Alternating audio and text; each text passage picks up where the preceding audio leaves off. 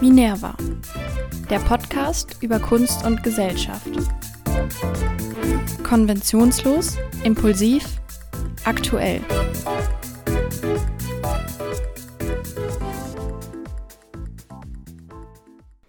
Hallo und herzlich willkommen zu einer neuen Folge des Minerva Podcasts. Mein Name ist Freya und heute geht es um diskriminierende Kunst. Diskriminierende Kunst, das muss man eigentlich mit so einem kleinen Fragezeichen sprechen. Denn heute soll es darum gehen, kann Kunst diskriminierend sein? Und wenn ja, wie äußert sich das? Und vor allem das Allerwichtigste, was kann man dagegen tun, beziehungsweise wie sollte man damit umgehen? Soll man diskriminierende Kunst überhaupt noch in den Museen zeigen dürfen? Sollen diskriminierende Kunstwerke, wenn dann aus den Kunstsammlungen rausgenommen werden, ihre Titel vielleicht verändert werden oder entsprechende Erklärungsschildchen daneben angehängt werden, um quasi zu erklären, wieso das Kunstwerk diskriminierend ist und wie wir es heute ausdrücken würden. All das sind Fragen, die auch in der Öffentlichkeit total debattiert wurden. Richtige Streitigkeiten sind da ausgebrochen. Äh, Leute wurden mit Nazis verglichen und Museen mit ja, Nazi-Handlangern aus der Nazi-Zeit, wo man sich echt denkt, alles klar. Aber darüber wollen wir heute mal reden und das ganze Thema und diese Streitigkeiten vielleicht auch einmal beleuchten. Ich freue mich auf jeden Fall drauf. Das ist eine wichtige Folge und ich hoffe, sie macht euch genauso viel Spaß wie mir.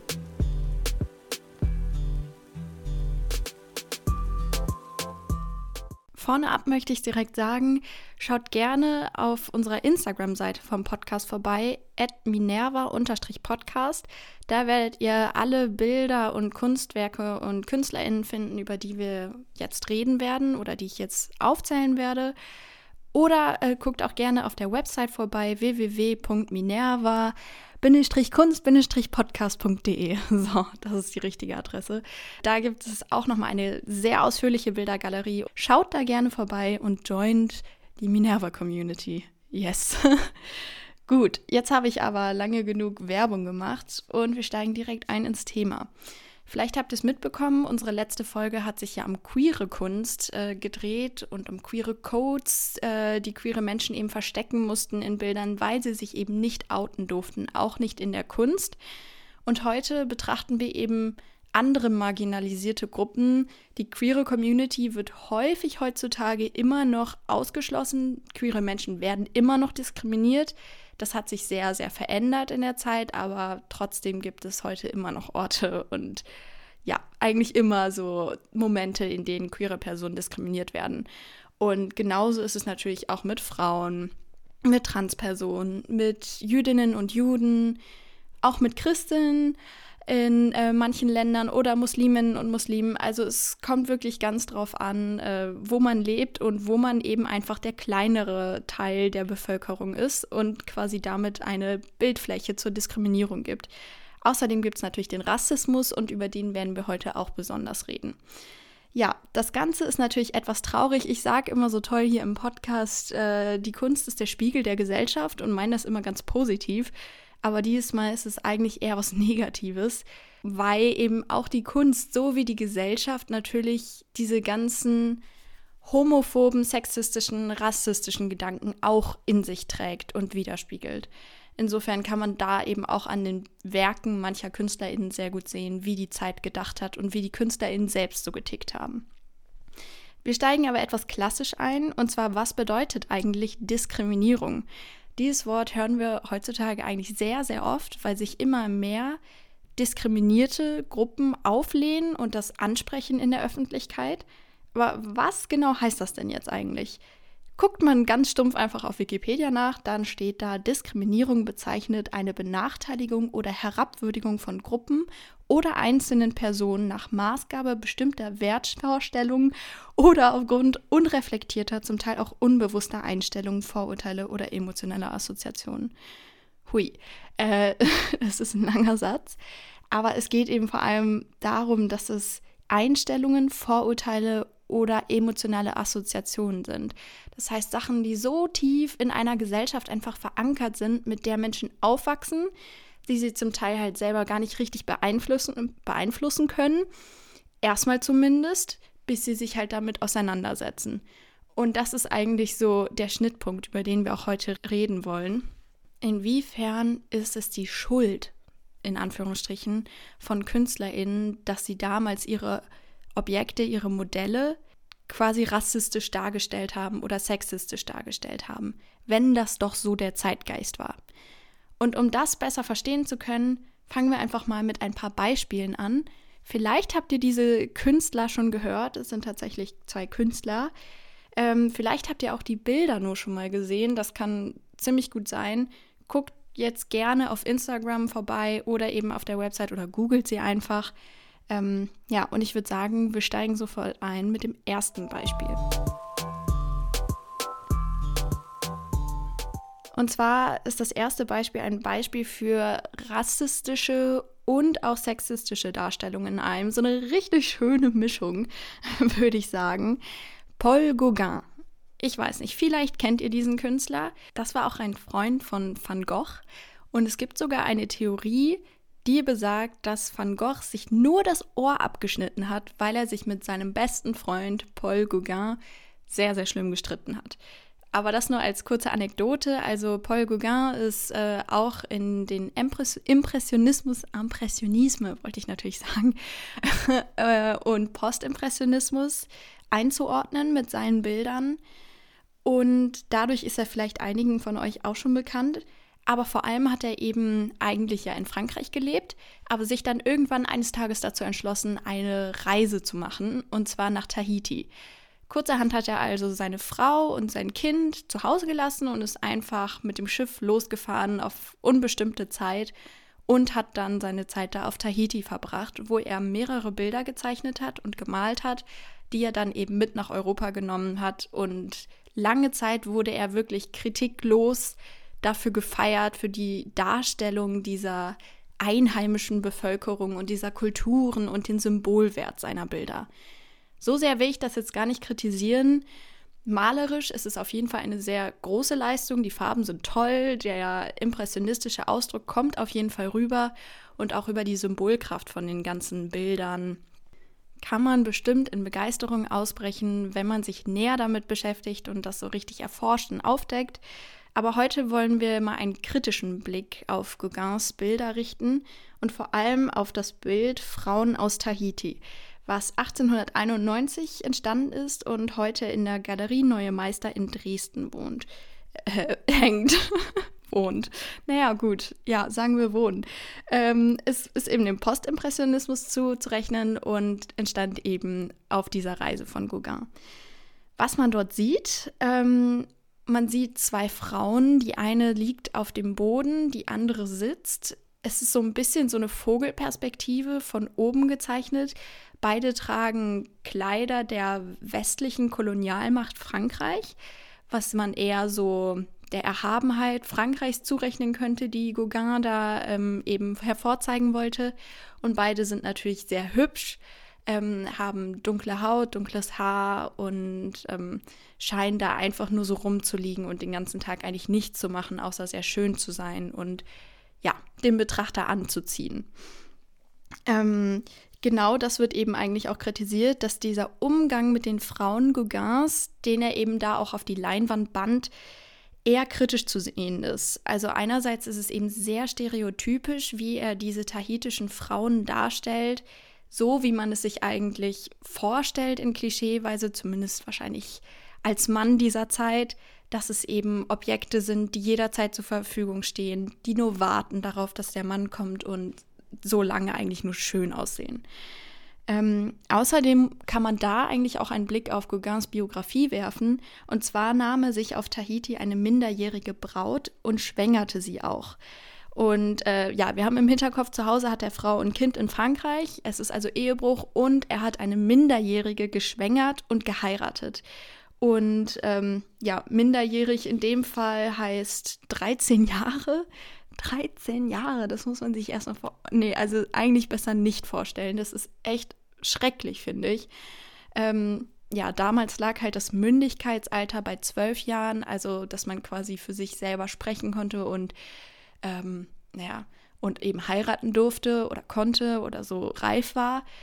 Trotzdem, also ich finde es wirklich unvorstellbar eigentlich. Naja, ähm, zu Gauguin gab es auch eine Ausstellung in London in der National Gallery und da wurde auch das erste Mal kritisch damit umgegangen mit diesen Werken und die nicht einfach nur gefeiert als exotische Ausdrücke aus ja, einem exotischen Land aus Übersee, sondern da wurde gesagt, Zitat, zur Zeit Gauguins waren frauenfeindliche Fantasien über polynesische Frauen weit verbreitet. Es kann keinen Zweifel daran geben, dass Gauguin seine privilegierte Stellung als westlicher Besucher ausnutzte, um die vorhandenen sexuellen Freiheiten bis aufs Letzte auszuschöpfen. Das hing also dann zum ersten Mal auf einer Infotafel in dieser Ausstellung. Das heißt, die BesucherInnen wussten sofort, okay, also diese Bilder sind jetzt nicht einfach nur schön, sondern der Hintergrund ist da schon ziemlich krass irgendwie. Und das ist auch ein entscheidender Schritt hier in dieser Folge, dass das erste Mal eben Museen auch so wirklich, zumindest jetzt bei diesem Künstler, darauf reagiert haben und diesen Schritt gemacht haben, eine Tafel dahin zu hängen und den BesucherInnen so ganz klar zu sagen, das, was, hier, äh, was wir hier ausstellen, ist nicht nur toll. Ein weiteres Beispiel habe ich noch, und zwar von dem Künstler Otto Müller. Otto Müllers Werk heißt, Zitat, Zwei Zigeunerinnen mit Katze, Zitat Ende, und ist 1926 entstanden und hängt heute im Museum Ludwig in Köln, also praktisch ganz in der Nähe hier bei mir. Äh, und so sieht man eben auch so, es gibt Dresden, das Museum, was sich damit auseinandersetzt, in London und in Köln. Also wir haben damit jetzt wirklich schon ein paar Punkte abgedeckt. So alle Museen haben damit zu kämpfen, mit diskriminierender Kunst und wie man damit umgeht. Aber das nur so kurz als kleiner Einschub. Ähm, genau, bei diesem zweiten Beispiel, man hört es schon am Titel, geht es eben um das Wort Zitat Zigeuner. Zitat Ende. Was wir heute so nicht mehr benutzen, weil das eben ein diskriminierendes Wort ist gegen die Sinti und Roma, die eben ja vor allem im Zweiten Weltkrieg sehr diskriminiert und äh, verfolgt und ermordet wurden und heutzutage immer noch teilweise sehr schlechte Stellungen haben und von vielen Menschen diskriminiert werden. Und ähm, zu sehen ist auf dem Bild sind wieder zwei junge Frauen. Also wir haben schon wieder hier so zwei junge Frauen mit dunkler Haut und entblößten Brüsten, die in einer Art Zelt stehen, äh, auf einem Tisch abgestützt sind und im Hintergrund sieht man so die Silhouette einer Katze am Fenster sitzen. Also man hat wieder zwei Frauen, die dem Betrachter zugewandt sind. Der Betrachter scheint irgendwie wieder so erhaben über sie zu sein. Die eine Frau versucht ein bisschen meiner Meinung nach ihre Brüste zu verstecken, indem sie sie etwas zwischen den Armen einklemmt. Äh, so glücklich sehen beide jetzt nicht aus, aber es ist wieder zwei Frauen, zwei Brust Brustpaare und wir dürfen sie angucken. Wir haben das Recht dazu, äh, weil sie ja nun mal so vor uns stehen und eigentlich sind es ja auch nur, Zitat, Zigeunerinnen, Zitat Ende. Und deswegen müssen wir Weißen ihnen ja beibringen, wie man richtig zivilisiert lebt. Das zumindest ist auch die Kritik, die genau diesem Kunstwerk von Otto Müller ähm, entgegengeschlagen ist nachdem man sich eben etwas kritischer damit auseinandergesetzt hat. Denn es ist wieder eine stereotypisierende, entmündigende Darstellung. Die beiden Frauen sind wieder Objekte, die als typische Wilde betrachtet werden und die wir eben zivilisieren müssen. Das würden wir heutzutage nicht mehr so gerne sehen, würde ich jetzt mal behaupten. Und dementsprechend hat sich auch das Museum Ludwig damit auseinandergesetzt, ob man dieses Bild denn jetzt einfach so mit diesem Titel zeigen soll ohne den Titel irgendwie in Anführungszeichen zu setzen oder vielleicht eine Tafel daneben zu hängen, so wie das London gemacht hat bei Gauguin. Und deswegen hat die ehemalige Kuratorin des Museum Ludwigs, Julia Friedrich, sich dazu kritisch geäußert und der Öffentlichkeit eben diese Gedanken des Museums bekannt gegeben. Kurzer Einschub dazu. Julia Friedrich kennt ihr vielleicht auch schon. Äh, die haben wir nämlich interviewt, als dieser Podcast noch Gerhard Richter eine Spurensuche hieß und wir uns noch sehr viel mit Gerhard Richter beschäftigt haben. Und äh, ja, dabei haben wir auch schon mal Julia Friedrichs Stimme gehört. Mittlerweile ist sie sogar nicht mehr Kuratorin in Köln. Das hat mich ja echt getroffen, muss ich sagen. Das hat mich echt getroffen. Ja, sie ist jetzt in Berlin beim Jüdischen Museum und ist da, glaube ich, auch sehr zufrieden. Sie kommt da ja auch ursprünglich her. Aber das nur als kurzer Einschwenker, als ich das recherchiert habe, war ich so, cool, der Kreis schließt sich. Und auch für alle Hörerinnen äh, des Minerva-Podcasts schließt sich ein Kreis. Das ist doch immer schön. Naja, auf jeden Fall ähm, wurde vor allem Julia Friedrich, eben weil sie das als Sprecherin des Museums kritisch geäußert hatte, dass man das Bild einfach so ohne Anmerkung aufhängt, auf Twitter hart angefeindet, aber wirklich sehr hart. Ähm, sie wurde als politisch korrekte Kunstbanausin äh, benannt, die Bilder in einen Giftschrank sperren möchte. Und ihr wurde vorgeworfen, ähnlich wie die Nazis bei ihrer Ausstellung der entarteten Kunst zu handeln. Also so ein enormer Shitstorm wurde dabei dabei ausgelöst, ähm, obwohl das Bild ja weiterhin ausgestellt worden ist und eben nicht in einen, Zitat, Giftschrank äh, versperrt wurde, so wie viele UserInnen auf Twitter das eben dem Museum und vor allem der Kuratorin vorgeworfen hatten. Krass finde ich allerdings, dass da dieser Vergleich zu den Nazis gezogen wird. Also, ich meine, um mit den Nazis verglichen zu werden, da, da, muss man schon echt ein hartes Stück gemacht haben. Also die Nazis waren ja nicht einfach irgendwer. Die Nazis haben ihre Schandtaten mit der Kunst vollzogen. Das ist auch übrigens ein Thema, das wir vielleicht in der nächsten Update-Folge aufgreifen werden. So ganz vielleicht. Kleiner Spoiler. Ähm, aber ihre Ausstellung Entartete Kunst war eben eine Ausstellung von Bildern, vielleicht habt ihr davon schon mal gehört, die eben nicht in die Leitlinie des Nationalsozialismus reingepasst haben und wo ganz klar gesagt wurde, die sind falsch, die gehören eigentlich verbrannt und so soll es nicht gehen. Aber genau das wird ja nicht gemacht. Die Bilder werden ja weiterhin im Museum Ludwig und in London und in Dresden ausgestellt, aber eben mit einer Infotafel. Aber dieser Vergleich zu den Nazis, das wollte ich euch einfach nochmal mitgeben. Ich persönlich finde es krass. Wenn ihr wollt, könnt ihr gerne auf Instagram oder auf der Website äh, was dazu schreiben. Die Instagram-Kommentare sind da ja vielleicht etwas leichter. Wie seht ihr das? Kann man Museen, die Kunstwerke quasi kritisch betrachten, mit Nazis vergleichen? Ich weiß es nicht. Naja, wie geht man jetzt aber mit diskriminierender Kunst um? Wir haben jetzt gerade an zwei Beispielen gesehen, es gibt sie es gibt diskriminierende Kunst, aber irgendwie gehören sie ja auch immer in den jeweiligen Alltag der KünstlerInnen. Zum Beispiel zur Zeit von Paul Gauguin, das sagt auch die kleine Tafel in London aus, die neben dem Bild hängt. Da war es einfach üblich, dass Männer den Frauen gesellschaftlich überlegen waren und dass Männer dachten, sie hätten das Recht, die Frauen sexuell auszubeuten, vor allem wenn es eben keine europäischen Frauen waren. Das war damals so. Natürlich sage ich nicht, dass das richtig war, aber das war eben so der allgemeine Denkduktus.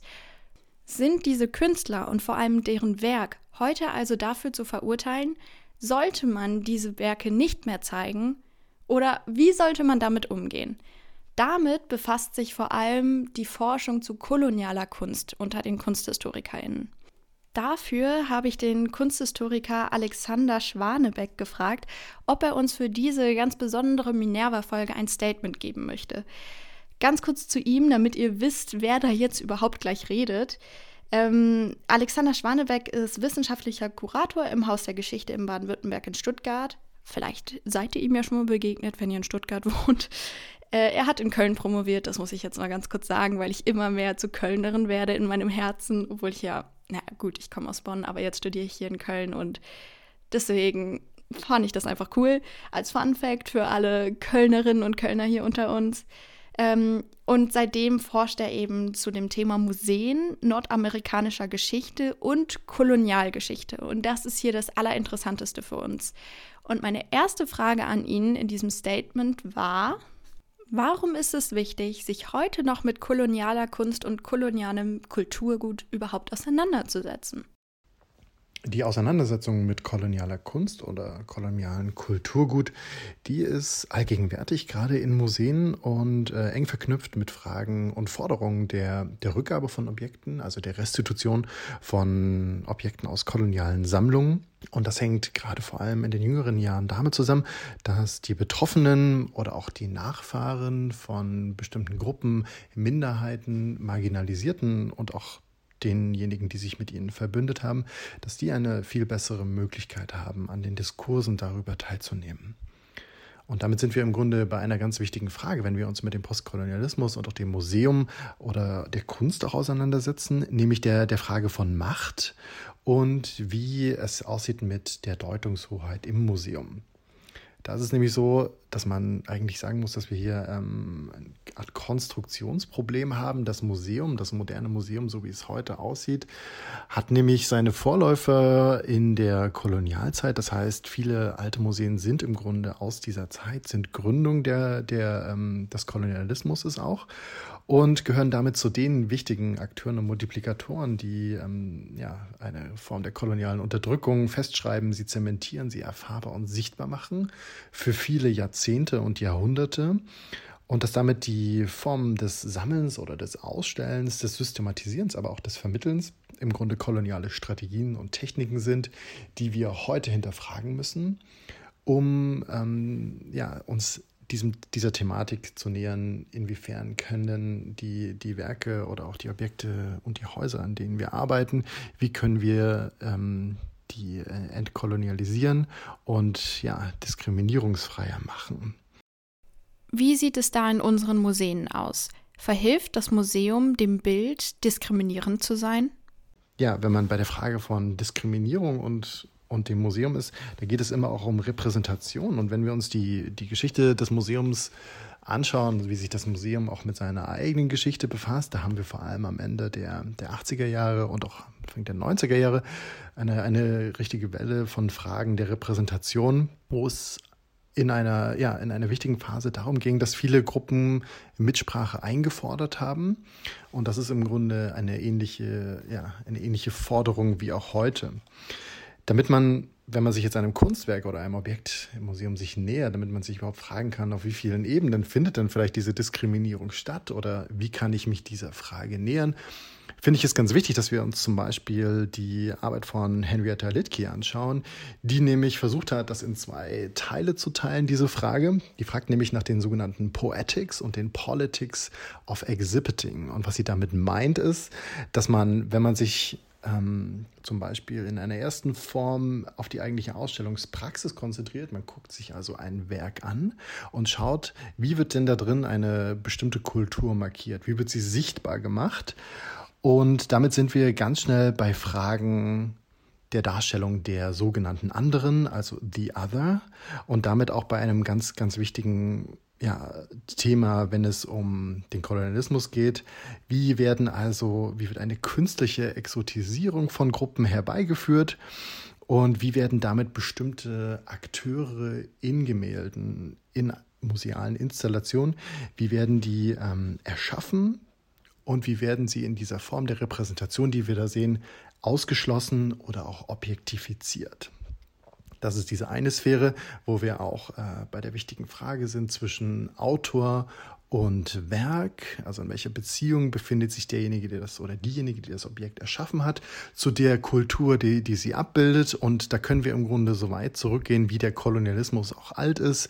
Und von dort an haben wir im Grunde eine immer wiederholte Form, wie verschiedene Menschen und äh, Gruppen dargestellt werden, objektifiziert werden oder auch ähm, ja, herabgewürdigt werden in dieser Form der Darstellung. Und dann gibt es, wenn wir bei Litke bleiben, also neben diesen Poetics, auch die Politics und damit sind wir im Grunde auf einer völlig anderen Flughöhe angelangt und da geht es dann vielmehr um die schon angesprochene Frage nach Wissen und Macht und vielmehr auch um die Beziehung zwischen dem, was wir sehen in einem Werk und denjenigen, die sie ausstellen. Da sind wir also vielmehr am Ende bei der Frage, wie funktioniert denn gerade das Ausstellen? Wie findet die Zusammenarbeit mit diesen Gruppen statt? Welche Mitsprache haben die Gruppen oder die Dargestellten darüber, wie sie ja da museal erschaffen werden? Und das ist eine weitere Form, in der eine Diskriminierung stattfinden kann. Und wie sollte man jetzt mit diesen diskriminierenden Kunstwerken umgehen? Bei der Frage nach dem richtigen oder auch angemessenen Umgang mit kolonialen Themen, Darstellungen oder auch Titeln, die damit in, in einer Beziehung stehen, würde ich gerne das Beispiel von Mahnmalen wählen oder auch von Statuen. Da haben wir nicht nur in Deutschland, sondern vor allem auch in zum Beispiel den USA eine, eine sehr lange ja, Streitkultur jetzt darüber, wie damit umzugehen und vielleicht an dieser Stelle wären da vielleicht drei Techniken zu nennen, wie man das machen kann, ohne auch dabei Anspruch auf Vollständigkeit zu erheben. Das wäre zum ersten, wäre das das Rekontextualisieren. Das heißt, man rückt die Statue oder das Objekt vielleicht in, in einen neuen Kontext, es an eine andere Stelle und verändert damit auch schon die Aussage und Interpretation.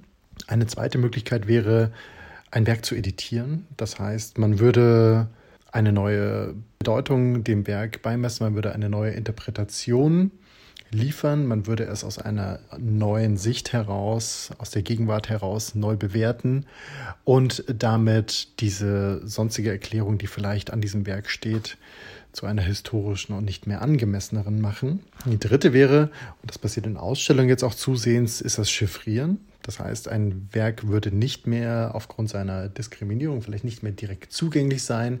Man würde so eine Art visuelle Trigger Warning vielleicht auch aussprechen.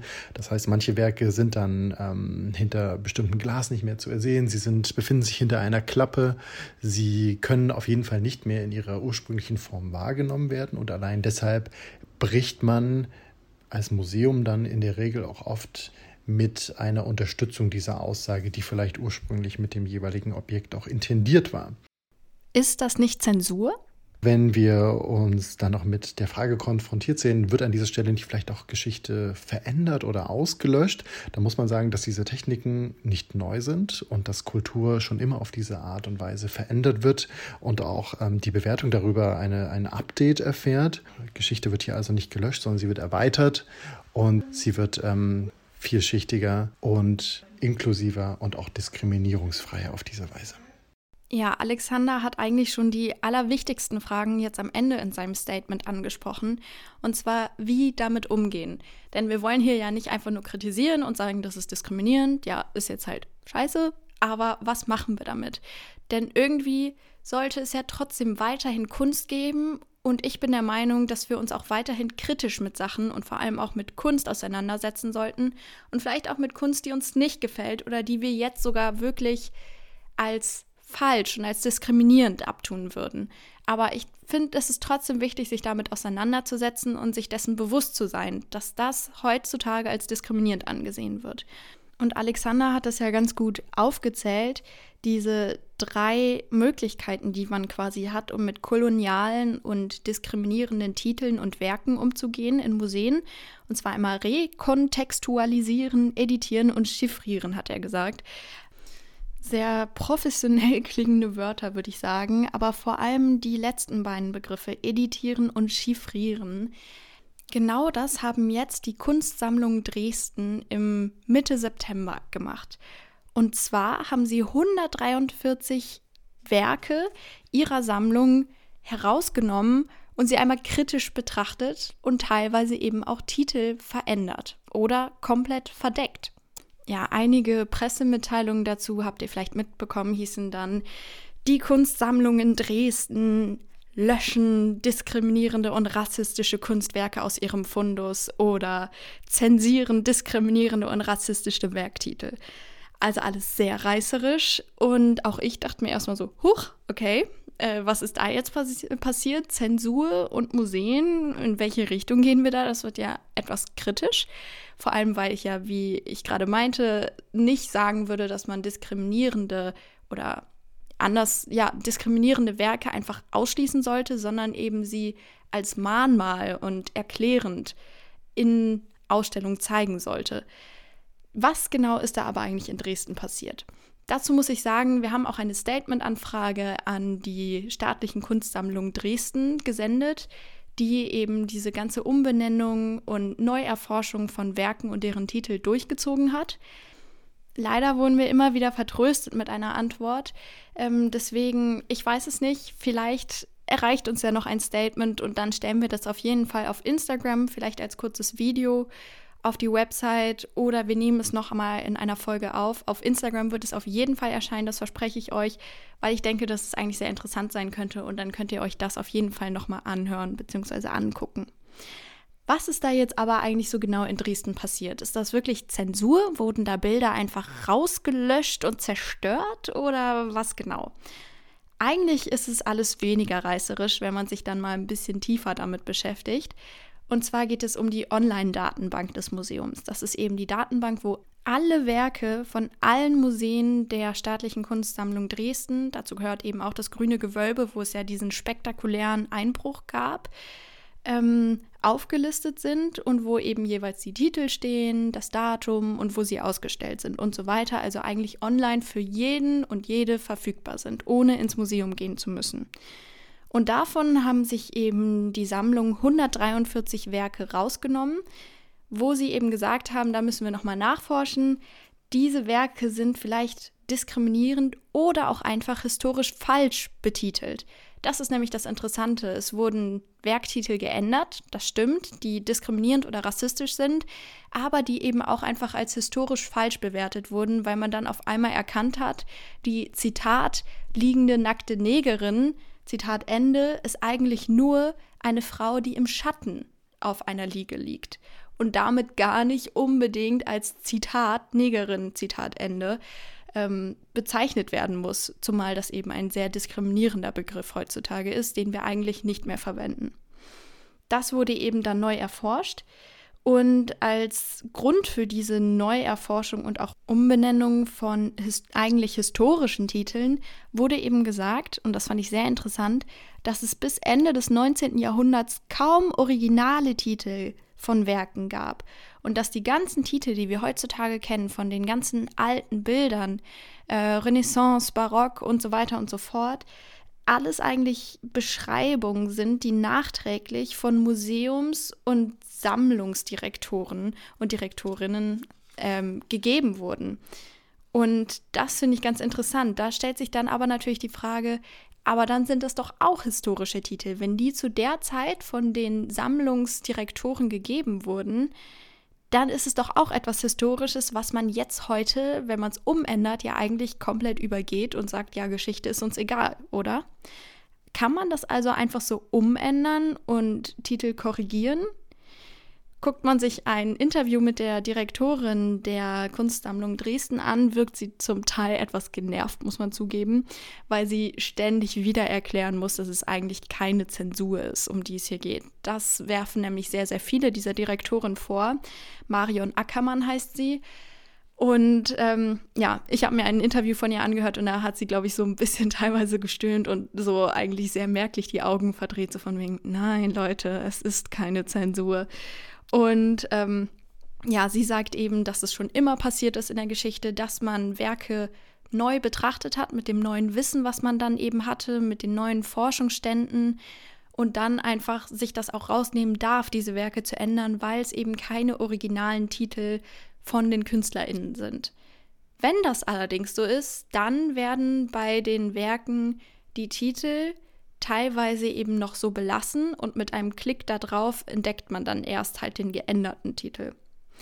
Ja, und eine Liste der diskriminierenden Wörter in Dresden ist zum Beispiel, das sind jetzt alles Zitate, die ich nenne, die so in den Werktiteln vorkommen: Hottentotten, Zwerg, Hexe, ähm, was ja eigentlich auch Märchenfiguren sind, aber eben auch sehr diskriminierend, zum Beispiel gegen Kleinwüchsige oder einfach gegen Frauen eingesetzt werden können, die eben rote Haare haben. Wow. Moor und Neger. Ähm, wie gesagt, alles Zitate, die man so auf den Werktiteln lesen kann. Bei dieser Umänderung, vor allem von den letzten beiden Wörtern, die ich jetzt gesagt habe, da denken sich viele so, wow, okay, nein, sowas möchte ich einfach nicht mehr hören und sowas möchte ich auch nicht sagen, weil es eben stark diskriminierend ist und ich möchte einfach nicht unnötig Leute so hart diskriminieren. Und ähm, ja, so hat sich das eben auch die Dresdner Kunstsammlung gedacht und hat dann zum Beispiel ein Werk aus dem grünen Gewölbe, das mit dem Diebstahl, ähm, das ursprünglich hieß, Zitat, Moor mit Smaragdstufe, Zitat Ende, umbenannt ähm, zu Schwarzer Mann mit Goldschmuck, der Smaragde trägt. Und ja, das ist also quasi eine sehr, sehr viel weniger diskriminierende Beschreibung dieses Bildes. Und vorher war es eigentlich auch nur eine Beschreibung und kein originaler Titel und deswegen haben sie sich quasi das Recht rausgenommen, das zu ändern. Und interessant finde ich auch, dass eben das erste Wort, das diskriminierende Wort jetzt überblendet wurde mit drei Sternchen, die man dann nur noch im Internet sieht. Und wenn man dann wirklich den originalen Titel sehen möchte, dann kann man draufdrücken und dann sieht man eben quasi den originalen Titel samt diskriminierenden Wort. Ja, die Kritik dazu muss ich natürlich auch noch sagen. Es ist natürlich schon zu kritisieren, dass man Wörter einfach so rausstreicht, auch einfach drei Sternchen drüber macht. Das ist ja schon irgendwie ein Ausblenden, ein ausstreichen, damit viele Leute dieses Wort einfach nicht mehr sehen. Da bin ich irgendwie so ein bisschen zwiegespalten, muss ich euch ganz ehrlich sagen. Einerseits kann ich gut verstehen, dass viele Personen einfach dieses Wort nicht mehr sehen wollen, weil es so diskriminierend und schmerzvoll sein kann. Und dem stimme ich auch zu. Andererseits frage ich mich, kann man das nicht nutzen und sagen, so nicht, so auf gar keinen Fall. Und das dann aber zeigen und darunter schreiben, nicht sagen, niemandem sagen, sowas ist diskriminierend, anstatt es einfach komplett aus dem Sichtfeld wegzubannen. Aber auch das wäre wieder eine Diskussionsfrage für euch. Ich freue mich auf jeden Fall, wenn ihr euch daran beteiligt, wenn ihr euch oder uns eure Meinung zukommen lasst auf Minerva unter dem Post, den es auch zu dieser Folge gibt, mit nochmal allen Bildern, die ich angesprochen habe und allen KünstlerInnen. Und dann vielleicht auch mit einem Statement aus Dresden. Mich persönlich würde es sehr, sehr freuen. Ja, natürlich haben wir jetzt nur sehr, sehr wenig angeschnitten, das weiß ich. Also Diskriminierung gibt es in der Gesellschaft in so vielen Teilen gegen so viele Menschen, gegen Frauen, gegen Jüdinnen und Juden, wie gesagt, diese ganzen christlichen Randgruppen in manchen Ländern. Es gibt Homophobie und all das. Und all das gibt es natürlich auch in der Kunst. Deswegen heute haben wir nur einen kleinen Teil angeschnitten. Aber der Minerva-Podcast arbeitet sich vor. Irgendwie bin ich im Moment sehr in diesem Thema drin, muss ich zugeben. Und deswegen gibt es sehr viele Folgen dazu. So queere Kunst, jetzt eben Diskriminierung in der Kunst. Ähm, ja, aber ich glaube, das ist einfach ein Thema, was unsere Gesellschaft sehr beschäftigt und die, ein Thema, das auch in der Kunst vorzufinden ist und wo eben jetzt alle, die sich für Kunst begeistern und mit Kunst zu tun haben, eine Verantwortung tragen. Dass eben auch die Kunstwelt sich damit kritisch auseinandersetzt und sich nicht immer so auf das Recht beruft, ja, ist ja Kunst, so, da kann man eh nichts dran ändern. Deswegen ähm, werden wir natürlich auch noch in einer Folge das Thema Raubkunst und Restitution ansprechen. Ähm, ja, ihr habt es vielleicht mitbekommen mit den Benin-Bronzen in Berlin, die zurückgefordert werden und so weiter. Also all das wird es auch noch zu bereden geben. Es gibt noch so viel zu tun. Aber ich möchte trotzdem mit einem positiven Wort natürlich enden. Und zwar kann Kunst natürlich auch was ganz Positives sein. Kunst kann ja auch als Protest gegen Diskriminierung genutzt werden. Denken wir zum Beispiel nach George Floyds Tod, äh, der ja durch einen Polizisten in den USA umgebracht wurde und eben ein Afroamerikaner war und wahrscheinlich auch deswegen umgebracht wurde oder sehr wahrscheinlich deswegen umgebracht wurde. Und kurz danach erschienen ja zahlreiche Graffitis auf den Straßen mit Hashtag Peace und Hashtag I can breathe und all sowas, was ja enorm viel losgetreten hat. Oder auch in der Corona-Pandemie hat Banksy, der berühmte Banksy, ähm, ja auch so Bilder zum Beispiel in einem Londoner Krankenhaus hinterlassen, wo ein kleiner Junge gezeigt ist, der mit einer Superhelden-Krankenschwester spielt und nicht mit einem Superman, sondern eben den Helden der Corona-Pandemie. Und all sowas kann ja eigentlich so ein Lächeln auf die Lippen zaubern und vielleicht auch, wenn es auch nur ganz kleine Schritte sind, der Gesellschaft trotzdem weiterhelfen auf diesem Prozess, immer weniger Leute zu diskriminieren und diese ganze Kolonial- und Diskriminierungsgeschichte aufzuarbeiten. Okay, ich habe jetzt ganz, ganz viel geredet, aber es war mir einfach wichtig und ich hoffe, dass euch das Thema genauso wichtig ist und dass ihr diese Folge genauso genossen habt wie ich. Äh, mit sehr viel Gerede von mir. Und ja, ich freue mich, wenn ihr auf Instagram vorbeischaut, wenn ihr auf der Website vorbeischaut und ja, was, was kann ich noch an Werbung sagen? Auf Spotify natürlich abonnieren und runterladen und äh, sonst überall. Ja, und dann würde ich sagen, hören wir uns in der nächsten Update-Folge wieder. Wenn ihr gut zugehört habt, dann habt ihr vielleicht noch meinen Spoiler im Kopf. Äh, es wird also ein ziemlich cooles Thema. Und ich freue mich auf euch und bis zur nächsten Folge. Bis ganz bald. Tschüss. Folgt uns gerne auf Instagram unter minerva-podcast und schaut für mehr Informationen und Artikel zur Folge auf unserer Website www.minerva-kunst-podcast.de vorbei.